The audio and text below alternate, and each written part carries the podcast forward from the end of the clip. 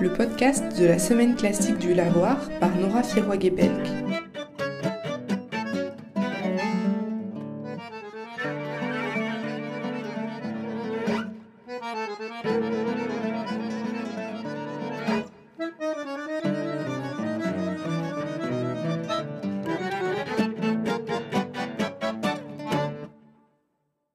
Juliette Métral est violoncelliste. Ensemble, on a parlé de la musique qui est en nous et du triangle amoureux entre le violoncelliste, l'archer et le violoncelle. Euh, alors je suis Justine Métral, je suis violoncelliste, euh, amie de longue date de Michel Pierre, la directrice du, du festival. Comment est-ce que vous êtes entrée dans le monde de la musique? Alors euh, moi je suis rentrée dans le monde de la musique euh, car j'ai euh, trois grands frères.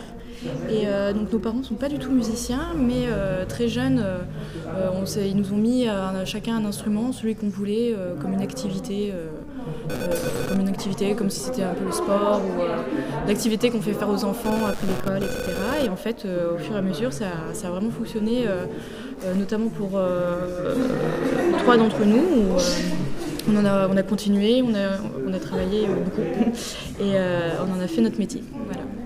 Est-ce que vous pouvez euh, nous parler de, votre projet musical, euh, artistique? Euh, bah, mon projet musical, c'est de faire de la musique, déjà, tout simplement.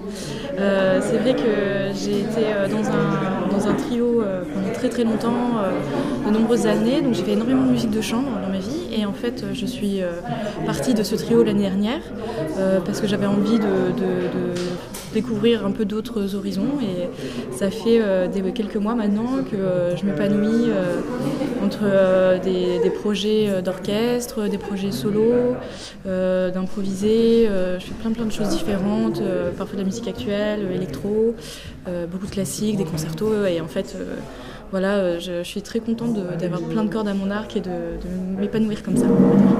Qu'est-ce que ça fait de jouer avec d'autres personnes? Euh, de manière générale, Oui. Bah, c'est euh, c'est euh, le plus intéressant, je trouve, dans la musique.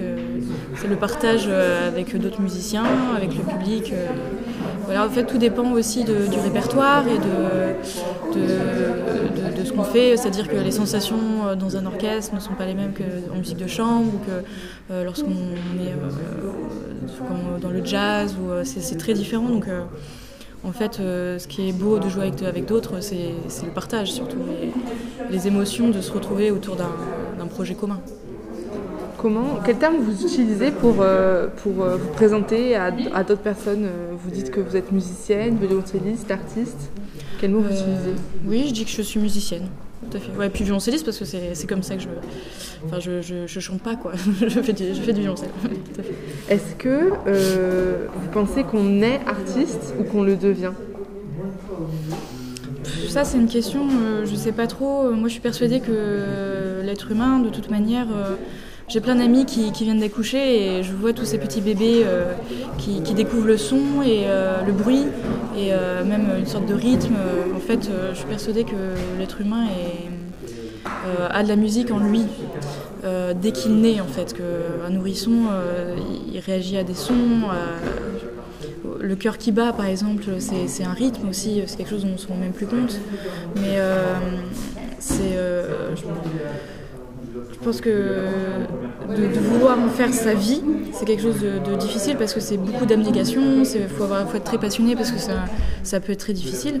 C'est un milieu qui demande beaucoup de travail, beaucoup de, sacrifices, c'est un peu comme les grands sportifs. euh, C'est vraiment euh, beaucoup, faut, faut vraiment aimer ça. Je pense que quelqu'un qui, qui fait ça juste pour le plaisir ne peut pas en faire son métier. Après, euh, il y a des grands artistes qui n'en font pas leur métier. Euh, Il y a des, des, grands musiciens qui ne sont pas forcément artistes. En fait, euh, je pense que c'est, complexe euh, comme question, c'est très large. J'avais noté une question parce que tout à l'heure, euh, au festival, donc, euh, vous avez essayé, plusieurs archers, et vous avez essayé de, nous expliquer comment, comment, quelle était la différence entre les différents, les différents archers. Est-ce que euh, choisir un archer, c'est pas un peu, un peu comme euh, choisir une baguette magique C'est-à-dire que ça fait, ça fait, enfin c'est, c'est quelque chose qui se fait entre, bah, euh, tout à l'heure vous disiez, entre trois, entre trois personnes presque, mm. l'artiste, enfin le musicien, le violoncelliste dans le cas présent, l'instrument et l'archet bah, C'est vrai que c'est un, un, peu ça, puis c'est rigolo parce que cette histoire de baguette, c'est vrai que les archers, on, on, appelle ça des baguettes. Donc, et c'est vrai que quand on va chez un luthier, euh, on prend cette espèce de, bout de bois en fait, euh, avec euh, le crin, et il y a ce, quelque chose qui est très physique aussi. Ça veut dire que même dans la prise en main d'un archer, c'est vrai que dans Harry Potter, par exemple, ils disent Harry, au bout d'un moment, il dit oui, quand il prend sa baguette magique, ça lui va dans sa main d'une manière, c'est celle-ci et pas autre, autre une autre. Et, en fait, c'est vrai que les archers de violoncelle, c'est un peu ça. Après, il n'y a rien de magique dans, tout ça, c'est juste, euh, c'est très technique, c'est-à-dire que c'est euh, le, son, puis ça dépend de la, taille de la main du violoncelliste, euh, c'est plein de paramètres. Mais ce qui est, ce qui est certain, c'est qu'il y a quelque chose de, très intime et de très physique, et qui, est, qui, est, parfois un peu compliqué à expliquer parce que c'est vraiment des sensations. Et, et c'est très, très, très intéressant déjà, c'est très important. Et en fait, il faut savoir que l'archer parfois est presque plus important que le violoncelle parce que l'archer c'est ça qui, permet de créer le son. Et en fait, euh, c'est marrant que ce bout de bois euh, soit si important dans, la capacité à s'exprimer. C'est pour ça aussi que je pense que c'est si, fort et si intense euh, cette espèce de relation à trois. parce que sans, sans un, rien ne fonctionne, mais en même temps, voilà. Quel est votre rapport à votre instrument? Euh, quel est mon rapport? Bah, C'est un rapport euh, d'amour, je pense. Je pense que c'est un rapport d'amour parce que, en plus, ça, c'est un instrument que j'ai commandé un luthier que j'aimais énormément. Donc, c'est un moderne. Je l'ai depuis 2017, donc c'est vraiment un, jeune violoncelliste, un jeune violoncelle. Et, euh, en fait, mon rapport, c'est que j'ai vraiment l'impression que, je, me construis en tant que violoncelliste en fonction de cet instrument. Et euh, c'est quand même, le violoncelle, c'est assez grand, donc il euh, faut le porter sur le dos, c'est quelque chose d'assez encombrant. Et euh, il y a un rapport de grande protection, parfois un peu de détestation parce qu'on n'arrive pas à faire ce qu'on veut. c'est un peu. c'est sais pas comment dire. J'en discutais avec, avec une chanteuse il n'y a pas longtemps où, en fait, quand on chante, c'est notre propre corps qui produit le son. En fait, il y a quelque chose de très personnel dans, dans la voix d'une chanteuse parce que c'est du travail, c'est de la technique vocale, mais ça, on ne peut pas mentir euh, sur le fait que c'est nous et il y a quelque chose où la, personne qui chante est vraiment à nu. Et en fait, euh, chaque instrument, euh, par exemple le violoncelle, moi je suis. en tant qu'instrumentiste, il y a un côté où on, fabrique notre son via quelque chose, en fait, via, cet instrument. Et du coup, la, relation, c'est très fusionnel entre le violoncelliste et l'instrumentiste, et entre l'instrument et le violoncelliste il y a quelque chose du coup, c'est notre vecteur de, chant, de, son, donc c'est euh, très intense. Pour, euh, finir, euh, quel est votre morceau préféré ou un morceau qui a marqué un moment important dans votre vie? Oh là là, j'en ai plein. j'en ai plein, puis j'aime tellement plein plein de choses que je sais pas vraiment de. Qu'est-ce qui. me deux, trois. Deux, trois, franchement, je sais pas. Hein. Je sais qu'en ce moment, par exemple, je suis extrêmement touchée par euh, euh, la symphonie euh, Leningrad de Shostakovich parce que je suis passionnée, passionnée par ce compositeur depuis très longtemps.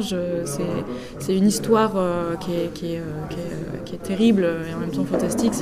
C'est un langage c'est magnifique. Donc ça, en ce moment, je suis, un peu dans ça. Après, euh,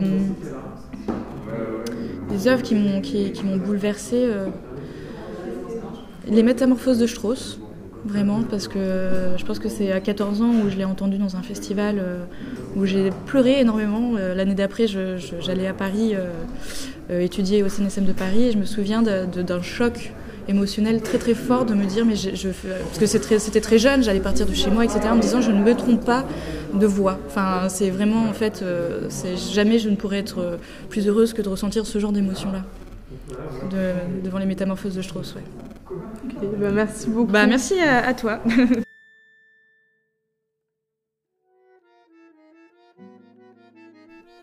Le podcast de la Semaine classique du Lavoir est un podcast réalisé par Nora Firogue-Pelk. Merci à Michel Pierre, la directrice artistique du festival, pour la confiance accordée sur ce projet.